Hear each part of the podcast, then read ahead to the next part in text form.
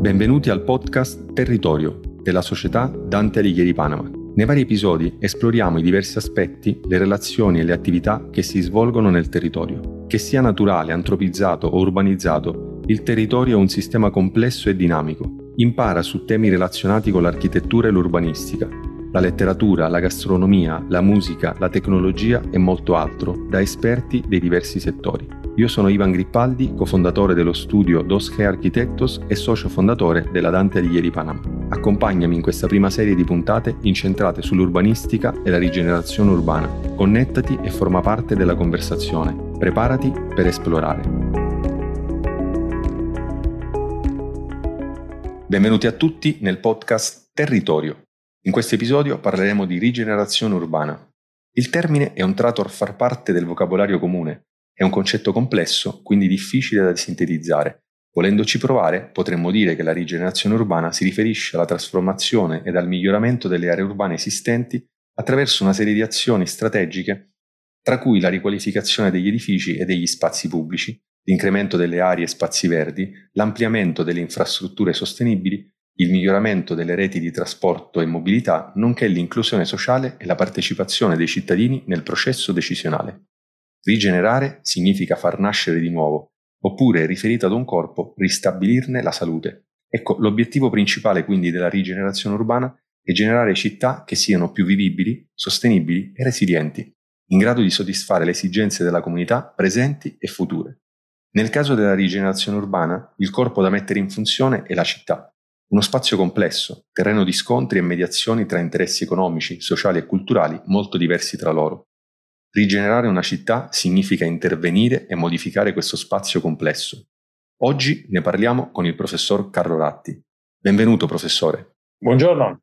Carlo Ratti è architetto ed ingegnere, insegna al MIT di Boston, dove dirige il Sensible City Laboratory ed è fondatore dello studio internazionale di design e innovazione Carlo Ratti Associati. Tra i protagonisti del dibattito sull'influenza delle nuove tecnologie in campo urbano i suoi lavori sono stati esposti da istituzioni culturali, tra cui la Biennale di Venezia, il Design Museum di Barcellona, il Science Museum di Londra e il MoMA di New York. Due dei suoi progetti, il Digital Water Pavilion e la Copenhagen Well, sono stati nominati Best Invention of the Year dalla rivista Time, inserito nella smart list delle 50 persone che cambieranno il mondo dal magazine Wired. Carlo Ratti ricopre attualmente gli incarichi di copresidente del World Economic Forum Global Future Council su città e urbanizzazione e di Special Advisor presso la Commissione europea su digitale e smart city. Expo Roma 2030 è un progetto molto complesso già nel suo titolo, Persone e territorio insieme, rigenerazione urbana, inclusione ed innovazione. Ci racconti un po' di cosa si tratta?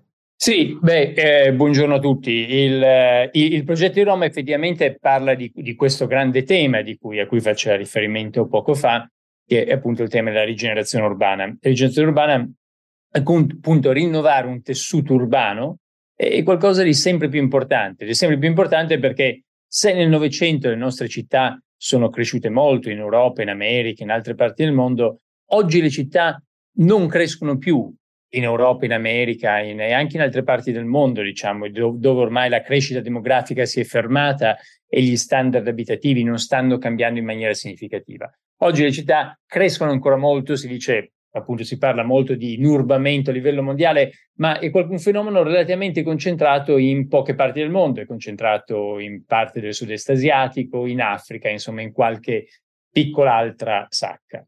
Quindi eh, nel momento in cui le città non crescono ci hanno smesso di crescere ormai da molti anni. Comunque, nel momento in cui guardiamo un contesto come quello europeo o quello americano, eh, beh, chiaramente diventa importante non ancora andare a espandere le città, di sicuro diventa molto importante frenare il consumo di suolo, diventa invece molto importante prendere aree già trasformate, pezzi di città che possono essere rigenerati. E questi pezzi di città poi sono di tanti tipi. La rigenerazione urbana è quella che si occupa, ad esempio, di trasformare aree industriali dismesse in nuovi quartieri, oppure vecchi quartieri magari degradati e eh, appunto per trasformarli in qualcosa di nuovo. In questo processo, quindi diciamo questo processo è, è, è qualcosa direi di sempre più importante oggi ed è al centro di quello che sarà l'Expo di Roma 2030. Eh, due parole solo sull'Expo di Roma, ecco non è ancora assegnato, ci sono tre città in lizza oggi, Roma c'è Riyadh in Arabia Saudita, c'è Busan in Corea del Sud, uh, però il, il, progetto di Roma è appunto un progetto basato sul, tutto sull'idea di persone e territori, quindi in ultima analisi di rigenerazione urbana. Ancora due parole, poi magari c'è più interazione, ma quindi chiudo velocemente, soltanto per dire che a Roma ecco, si tratta di un'area L'area di Tor Vergata è stata scelta non da noi, noi abbiamo fatto il masterplan, ma è stata scelta a livello di governo, dal governo Draghi, dal nuovo sindaco di Roma Gualtieri. Um, e l'area di Tor Vergata è un'area dove appunto l'intervento di questo genere diventa molto interessante. È un'area dove c'è oggi una, una grande università, l'Università di Tor Vergata, ma anche un'area che ha tanti elementi da riqualificare eh, e l'area dove ci sono per i romani, per, per, gli italiani che ne sono al corrente, ci sono quelle che sono chiamate le vele di Calatrava, quindi quasi due monumenti all'incompiuto contemporaneo, insomma sono due grandi strutture poi non, non, non ultimate eh, e quindi eh, oggi da, da, ancora da finire. Uh, c'è una parte anche di informalità, informalità quindi di una parte che è stata costruita un po' ai limiti dell'abusivismo nel, negli ultimi decenni, c'è una vecchia villa romana, quindi c'è una parte, eh, c'è una parte protetta dalla sovrintendenza. Ecco, allora l'idea è di, insomma, partire da, da tutti questi elementi, cercare di dar loro un senso e usare l'Expo per trasformare questo distretto, oggi un po' sfrangiato in alcuni, alcune parti, come nel caso delle veli di Calatrava, appunto un po' abbandonato, trasformarlo in un nuovo grande quartiere dell'innovazione per Roma. Bene, riprendo quest'ultima definizione, professore, quartiere per l'innovazione. Infatti di innovazione nel progetto ce n'è davvero tanta. Un esempio su tutti, l'Expo Solar Park, un parco solare da 150.000 m2 che vanta una capacità produttiva di 36 MW di picco e che assicura che quindi l'intervento non solo rinvigorerà il quartiere, ma contribuirà a decarbonizzarlo. È composto da centinaia di alberi energetici, come li avete definiti, che aprono e chiudono i loro pannelli durante il giorno, raccogliendo energia e offrendo ai visitatori molta ombra. Questa complessa rete energetica è completata dal padiglione Ecosystem 0.0, l'edificio più alto dell'Expo, che fornisce raffreddamento attraverso l'evaporazione. Quindi innovazione attraverso l'uso di tecnologia. Il progetto inoltre si caratterizza anche per la relazione tra natura e artificiale. Infatti il sito è stato suddiviso da voi in tre aree principali, la città, il boulevard e il parco. La città dell'Ovest, appunto, che funge da Expo Village, e dopo l'intervento diventerà un'estensione del campus dell'Università Tor Vergata. Il boulevard, che è l'asse pedonale centrale, è un percorso attraverso tutti i padiglioni nazionali. Infine il parco a est, che è ricoperto da una vegetazione lussureggiante è accentuato da edifici tematici tra cui il Pale Blue Dot, un padiglione dedicato alla diffusione della conoscenza del mondo naturale.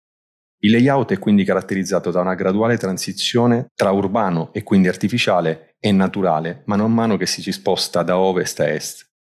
Quindi mi permetto di dire che come studio la vostra pratica professionale sia caratterizzata da riuscire a coniugare mondo naturale e mondo artificiale usando come elemento unificatore la tecnologia. Ecco, come ci siete riusciti in un progetto complesso di rigenerazione urbana come questo di Roma Expo 2030? Bah, diciamo tutti, tutti i progetti di riqualificazione urbana sono progetti molto complessi perché sono progetti con molti stakeholder, quindi in cui è fondamentale ascoltare eh, non solo le voci dell'amministrazione pubblica, ma dei cittadini, tutte le persone che sono già sul sito, insomma, quindi mi devo mettere insieme persone diverse, esigenze diverse, potremmo dire, per usare le due parole che usavano gli antichi romani per definire la città, e con due parole, una era l'urbs, la città fisica, l'altra era la civitas, la comunità dei cittadini. Ecco, allora potremmo dire che appunto quando si tratta di grandi pezzi dell'urbs, della città fisica da riqualificare, ebbene non si può prescindere da, da, quella, da quelle che sono le comunità, cioè la civitas, le comunità che abitano quel pezzo di città.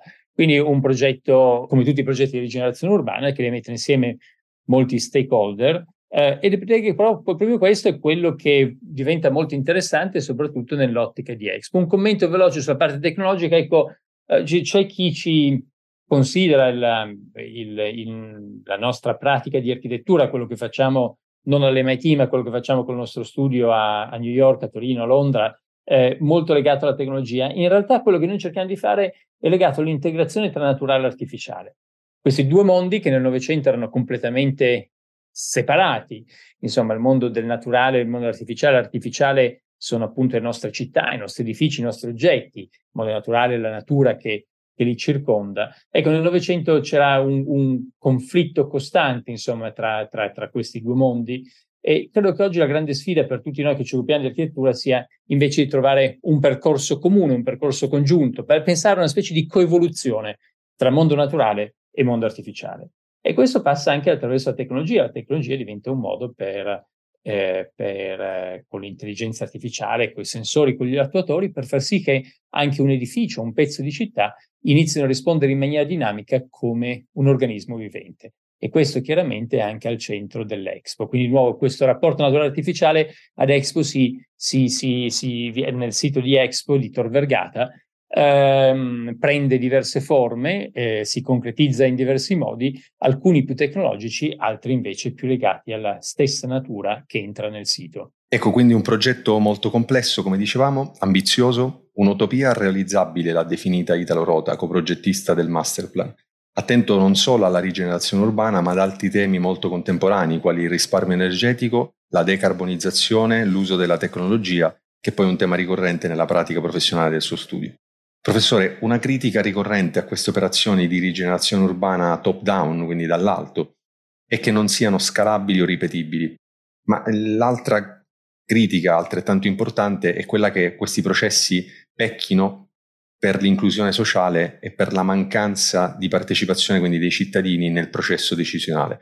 Nello specifico le faccio questa domanda perché so che il suo studio ha all'attivo un progetto molto interessante di rigenerazione urbana, una urban vision come lei la definisce, che ha come attore principale un ente istituzionale, ma che poi nel processo è di fatto diventata partecipativa, coinvolgendo in prima persona i cittadini.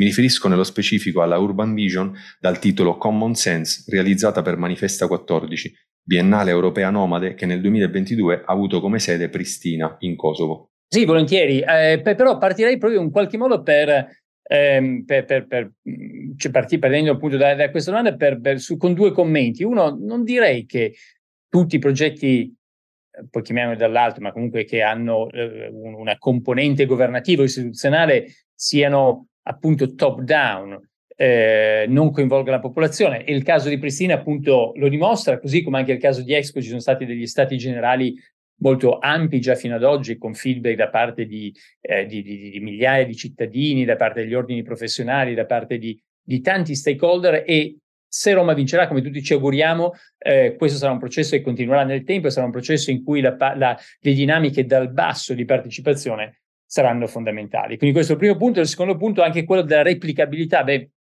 proprio anche il caso di Pristina, così come il caso di Roma, così come altri progetti, fanno vedere che ci sono molti temi comuni. Eh, sì, magari ogni volta cambia, chiaramente cambia il sito, sito, cambiano le specificità, cambiano le diverse comunità con cui si deve dialogare, ma la metodologia, il principio, insomma, come quelli sviluppati a Pristina sono abbastanza universali, possono essere, eh, possono essere utilizzati in varie città. Quindi appunto una prima solo precisazione legata a questi due punti, eh, appunto lavorare a un grande progetto di rigenerazione urbana non vuol dire assolutamente e questo deve essere soltanto dall'alto, può essere un processo molto partecipato che coinvolge i cittadini e, e, e poi appunto eh, fare un progetto in una città vuol dire comunque imparare molte cose, non tutte, ma molte che possono essere poi replicate altrove.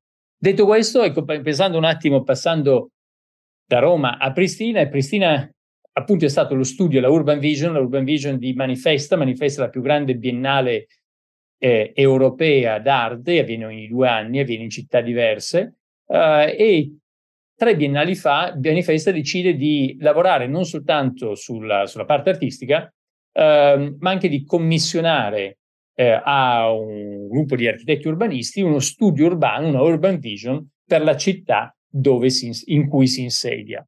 E questo inizia nella città di Palermo, Palermo in cui l'Urban Vision viene sviluppata da, da un collega, un amico eh, olandese, da Rem Koolhaas e dal suo team a OMA. Eh, l'anno successivo, due anni dopo, la biennale successiva, eh, è a Marsiglia. Marsiglia sono anche gli amici di MVRDV che lavorano sulla, sull'Urban Vision della città. Poi Pristina, appunto, eh, dove chied- a noi è stato chiesto appunto di continuare lo stesso lavoro. E quello che abbiamo fatto a Pristina è stato proprio partire dal partire dalla partecipazione e cercare di ripensare un po' la partecipazione. La partecipazione, il tema della partecipazione dei cittadini è un tema che era molto sentito e molto importante negli anni 60 e 70 del Novecento, um, ma è un tema che poi ha perso un po' di smalto nei decenni successivi. Noi crediamo che oggi, grazie anche a nuove tecnologie, in realtà possa tornare centrale nella pratica dell'urbanistica e in particolare della rigenerazione urbana. Adesso non, forse non, vorrei, non, vorrei, dilungarmi troppo, ma insomma in due parole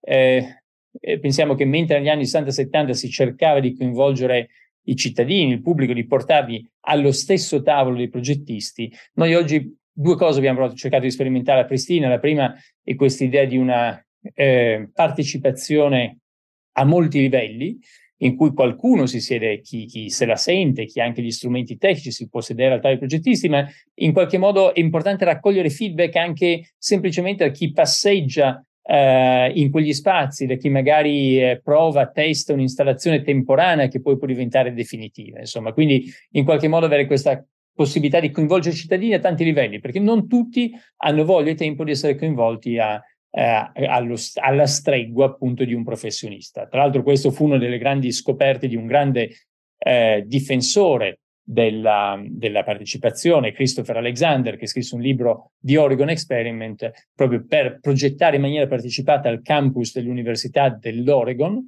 eh, nel, nella, sulla costa ovest degli Stati Uniti, e dove pian piano iniziò a descrivere anche il progressivo disamoramento delle persone, insomma le persone che partecipano sempre meno, alla fine questo processo si spegne poco alla volta. Quindi, di nuovo, cosa abbiamo cercato di fare a Pristina? Prima cosa, fare in modo di raccogliere feedback a tanti livelli, appunto anche a livello più semplice, semplicemente di chi, tra virgolette, come si dice in inglese, vota con i piedi, andando solo a vedere, a sperimentare, a curiosare in un, magari in un vecchio parcheggio trasformato in, in spazio pubblico.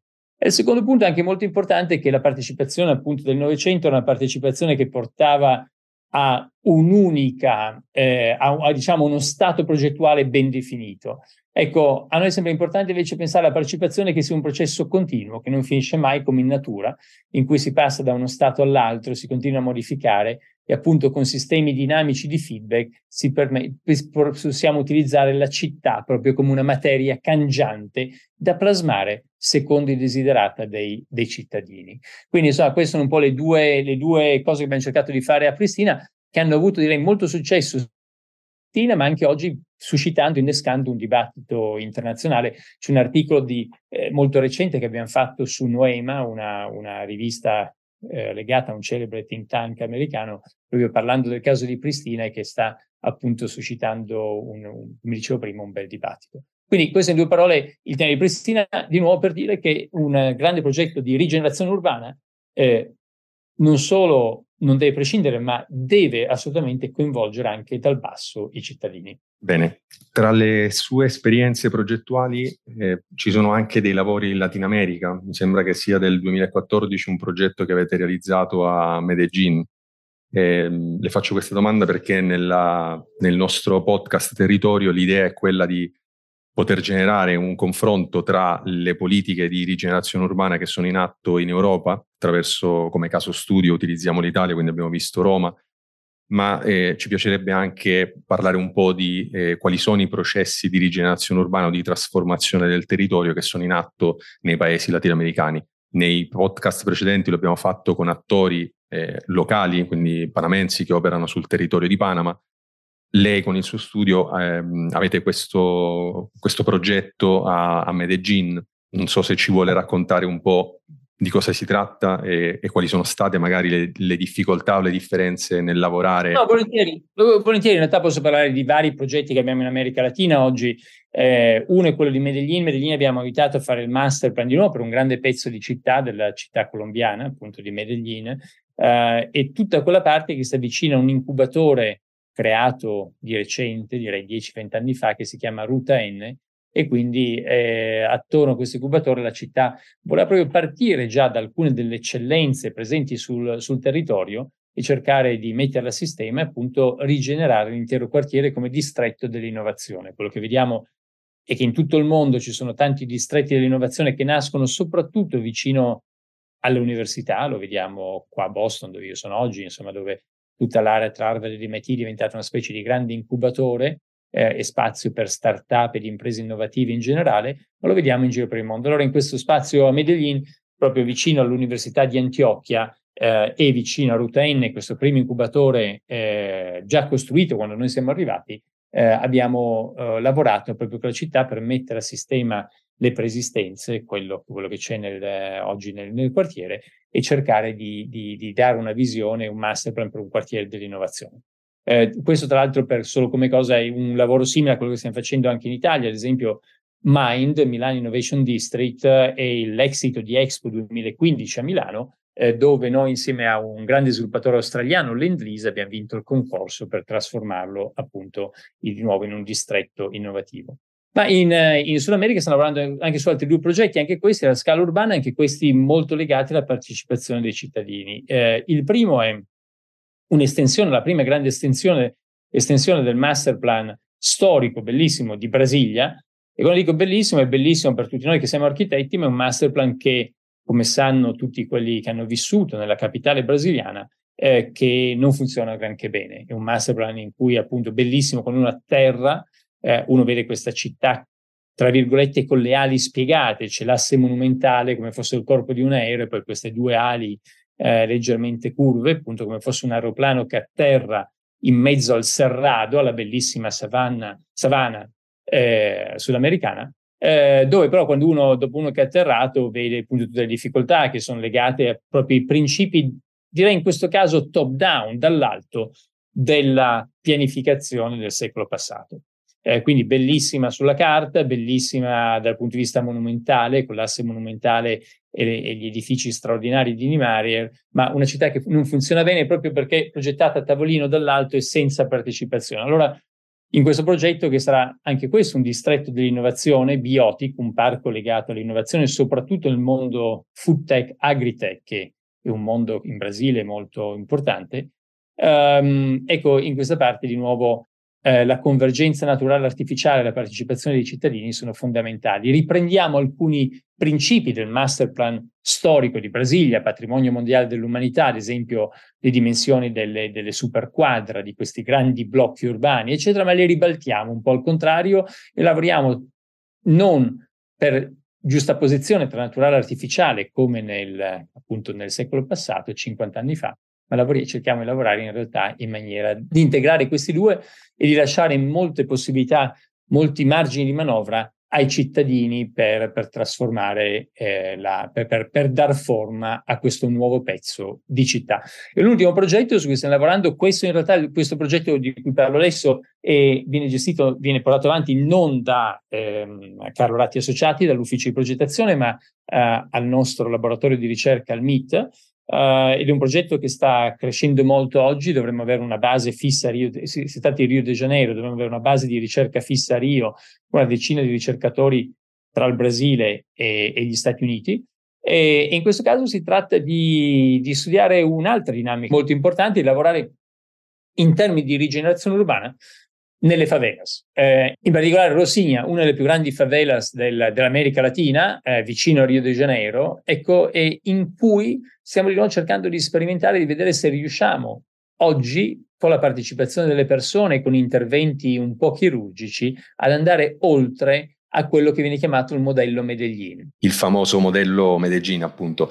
Mi fa piacere che lei lo citi perché è esempio positivo di una metodologia nata ed implementata in un territorio difficile come quello di Medellin, una città complessa come lo sono la gran parte delle città latinoamericane, che si compongono di vari elementi.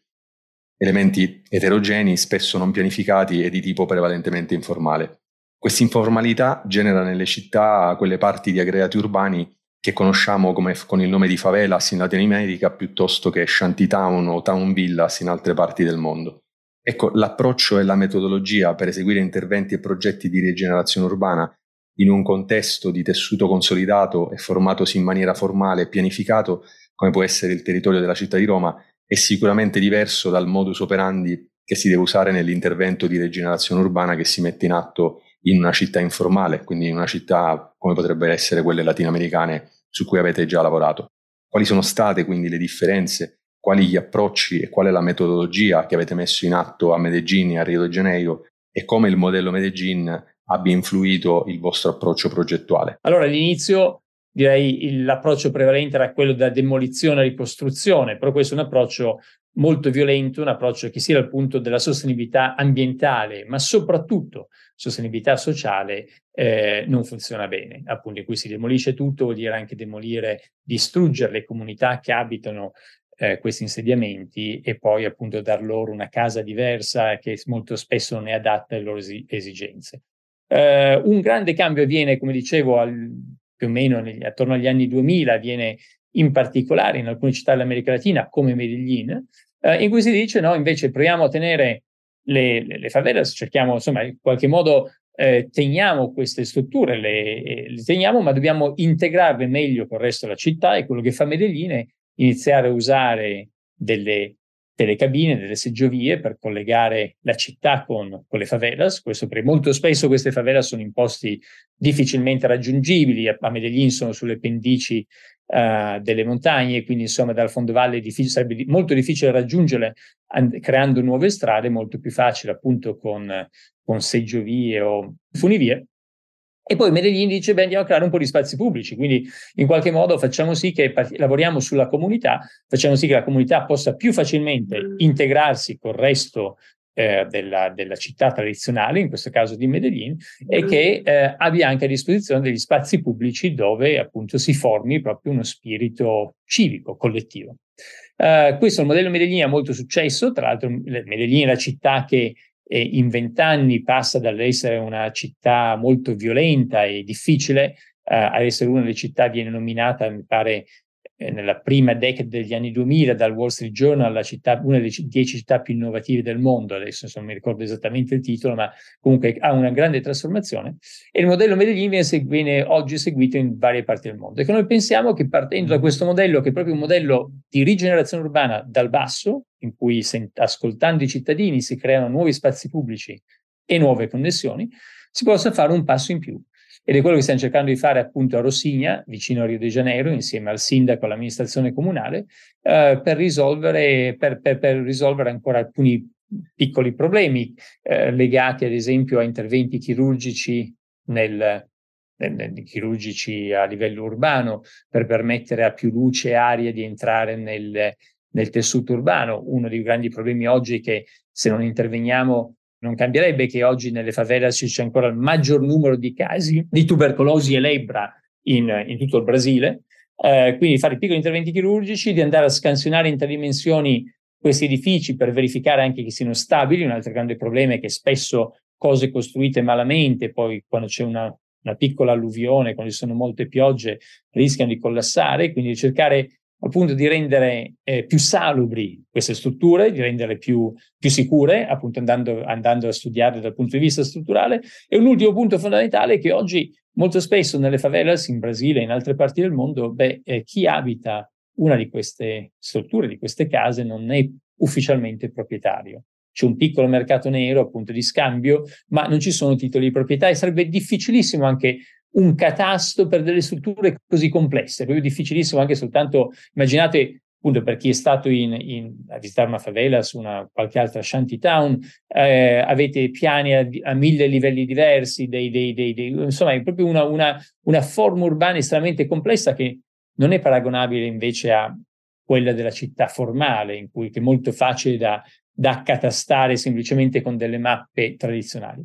E allora l'ultima cosa che stiamo cercando di fare è usare ed espansioni tridimensionali, in particolare LiDAR, per fare questo modello nuvola di punti di tutta la favela di Rosigna, che poi può essere la base appunto per dare dei titoli di proprietà alle persone, questa è un'idea che stiamo sviluppando con la città, magari appunto che siano anche gestibili in maniera digitale con qualcosa, con, con un modello diciamo blockchain, eh, e che eh, appunto permetta poi alle persone, di, di, di, appunto ai cittadini, di di, di, essere effettivamente i proprietari di quel pezzetto di terra, di quell'edificio e quindi di mantenerlo meglio e di trasformare di nuovo, di concludere l'esperimento iniziato a Medellin, trasformando proprio la favelas in qualcosa di molto più connesso alla città formale che le sta accanto. Siamo giunti alla fine di questo episodio del podcast Territorio sulla rigenerazione urbana. Prima di concludere mi piacerebbe trarre delle conclusioni. Ecco, sono molto contento di averla avuta come ospite, professore, perché grazie al suo intervento e dagli esempi di cui abbiamo discusso possiamo valorare la nostra tesi, che poi è alla base dei nostri podcast Territorio sulla rigenerazione urbana, tesi che vuole evidenziare come sia possibile realizzare interventi di ricucitura del tessuto urbano e sul tessuto urbano, sia quale esso sia, a prescindere che si tratti di città formali o informali, che poi sono le realtà prevalenti della Latina America. Abbiamo discusso di esempi concreti, di progetti che lei insieme al suo studio e gruppo di lavoro avete realizzato in Italia ed in America Latina. Altro elemento importante che mi piace estrapolare dalla conversazione che abbiamo appena sostenuto è che anche nei processi di rigenerazione urbana che hanno una componente governativa o istituzionale, le dinamiche dal basso e quindi la partecipazione cittadina siano fondamentali lei stesso lo ha sottolineato varie volte durante la nostra conversazione. Infine eh, faccio enfasi su un altro punto interessante della nostra conversazione di oggi, che è quello della replicabilità, inteso non come ripetere l'intervento proposto su un territorio anche su un altro, perché per ovvie ragioni sarebbe improponibile, essendo ogni territorio unico, fatto di specificità esclusive di un luogo, ma replicabilità di quello che può essere un modello, un approccio o una metodologia. Io quindi concludo ringraziando il professor Carlo Ratti. Grazie mille professore per la sua partecipazione al podcast Territorio. Grazie mille, buona giornata a tutti e appunto, beh, speriamo di parlarne tutti insieme. Speriamo che Roma vinca appunto l'Expo del 2030 di parlare tutti insieme di rigenerazione urbana insieme a tutti i paesi del mondo, appunto a Tor Vergata. Ce lo auguriamo tutti.